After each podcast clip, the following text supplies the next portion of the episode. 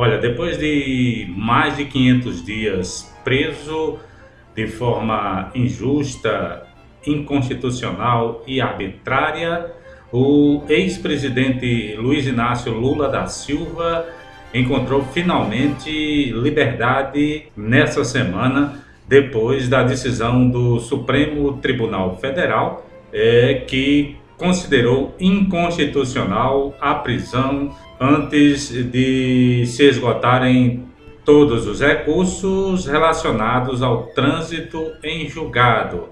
Ou seja, até que haja condições de se recorrer judicialmente, o acusado não pode iniciar o cumprimento da pena. Isso beneficiou o presidente Lula e determinou efetivamente sua soltura. Desde o início da prisão do presidente Lula, a reflexão que nós fazemos é que essa prisão ela acontece de maneira totalmente inconstitucional.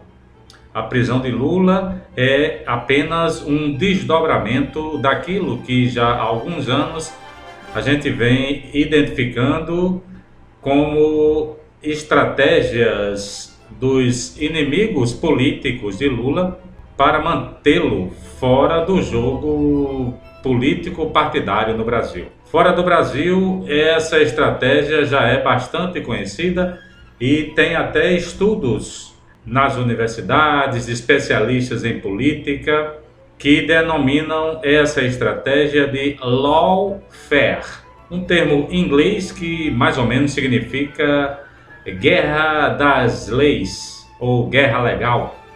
Né? Foi utilizado, por exemplo, contra Nelson Mandela na África do Sul e vários outros líderes principalmente líderes de esquerda, vitimados aí por uma legislação e uma interpretação jurídica em seus países para isolá-los da disputa democrática, política, nas eleições livres e democráticas em seus respectivos países. Aqui no Brasil, desde o impeachment também ilegal e inconstitucional contra a presidenta Dilma Rousseff, que lawfare tem sido usado para afastar da política, criminalizar e desqualificar os adversários de alguns grupos, especialmente os grupos da direita e da extrema direita que agora efetivamente saíram dos armários ideológicos desde a última eleição presidencial. A soltura de Lula, ela não deve ser comemorada como uma vitória ou um episódio é, de ganho de setores da esquerda organizada brasileira.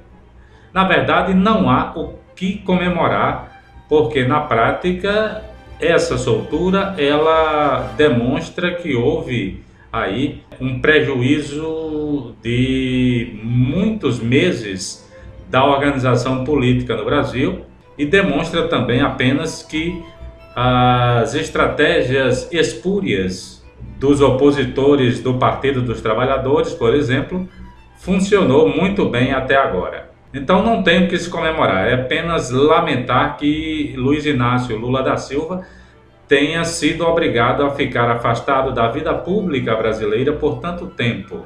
É de se registrar também que nesse período é, ocorreram coisas que são consideradas sui generis no cenário jurídico, no cenário da lei de execuções penais brasileiras, né, que foge aos padrões que nós conhecíamos.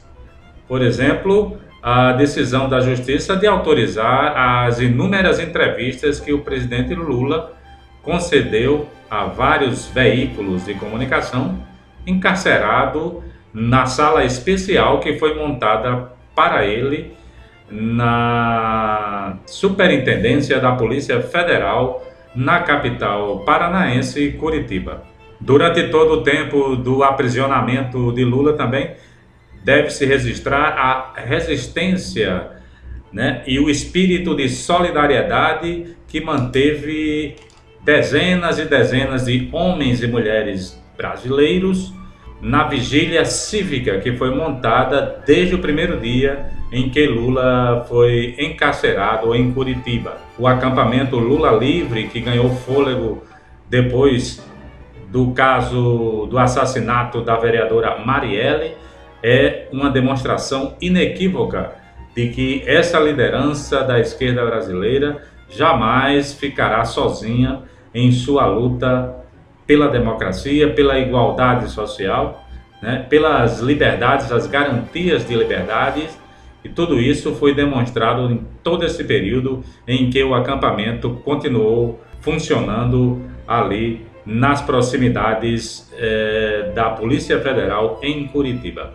Com Lula de volta à plena liberdade cidadã, agora espera-se que nos próximos meses inicie-se realmente uma espécie já de pré-campanha para a próxima eleição de 2022, né? com Lula podendo circular livremente nos circuitos de esquerda no Brasil, visitando as comunidades, os sindicatos, as organizações sociais, dando palestras, né, fazendo as reuniões, fazendo as articulações políticas, e a gente espera que esse momento seja aproveitado para que o Partido dos Trabalhadores volte a organizar novamente, a liderar é, uma frente de esquerda ampla e que seja vitoriosa nas próximas eleições. O primeiro grande teste para isso será, sem dúvida, as eleições já agora de 2020,